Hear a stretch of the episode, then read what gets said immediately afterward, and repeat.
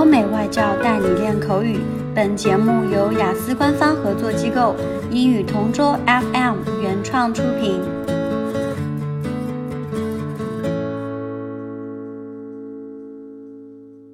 This is English Partner Topic Answers recording.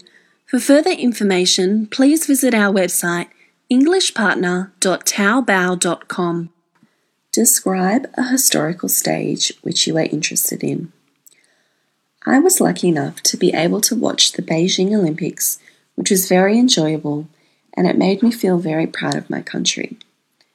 It lasted for 17 days, starting from the opening ceremony on 8 August 2008 and closing on August 24, 2008.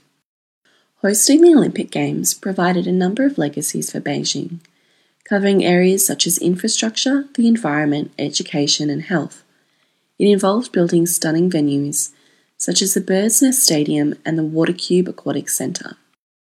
Several significant projects were initiated, including the construction of a new terminal and runway at the city's international airport, which increased passenger capacity from 20 to 25 million in 2002 to 65 to 75 million in 2008. The transportation system, water treatment facilities, and education system has also greatly improved. People started learning English from taxi drivers to hoteliers, chefs, and service staff people. Education on cleanliness and disease prevention control was also added to the program. There were a lot of positive things that happened during the Beijing Olympics. I really like almost everything that happened during the Beijing Olympics, including integrating Olympic education into the existing curriculum. Olympic sports and the Olympic movement's contribution to international peace and friendship. It also led to the creation of a new culture of volunteerism. Attitudes and perceptions of the disabled and disadvantaged members of the community were changed as a result of the Games. I am very much interested in it because I can still see the legacy it creates and it makes me proud.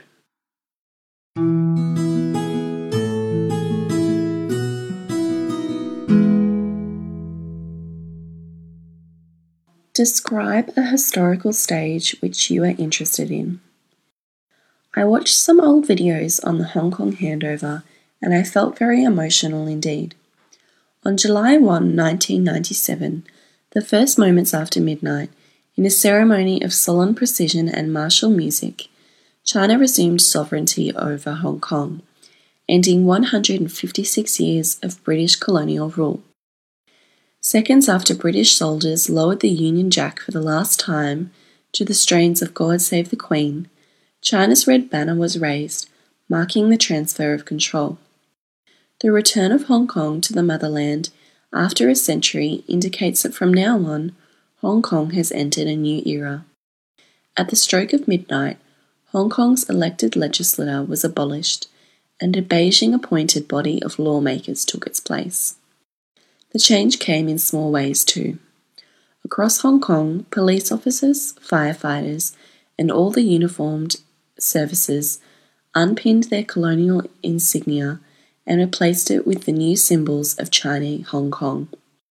On the other hand, the formal return of Macau from Portuguese rule back to China was on December 20, 1999.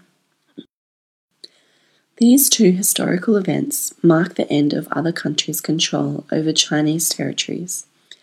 It feels great to know that we are once more in control of what is rightfully ours, but a little sad to think that the people who have called it their homes have to get out.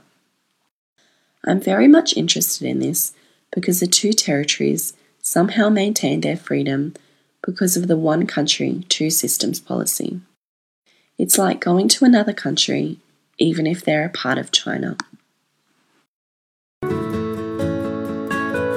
OK，今天的口语话题就到这里啦。如果你有什么想听的话题，可以在音频下面给我们留言。如果你想要获取更多关于雅思学习的内容，可以关注我们的微信公众号“英语同桌”。我们下期再见。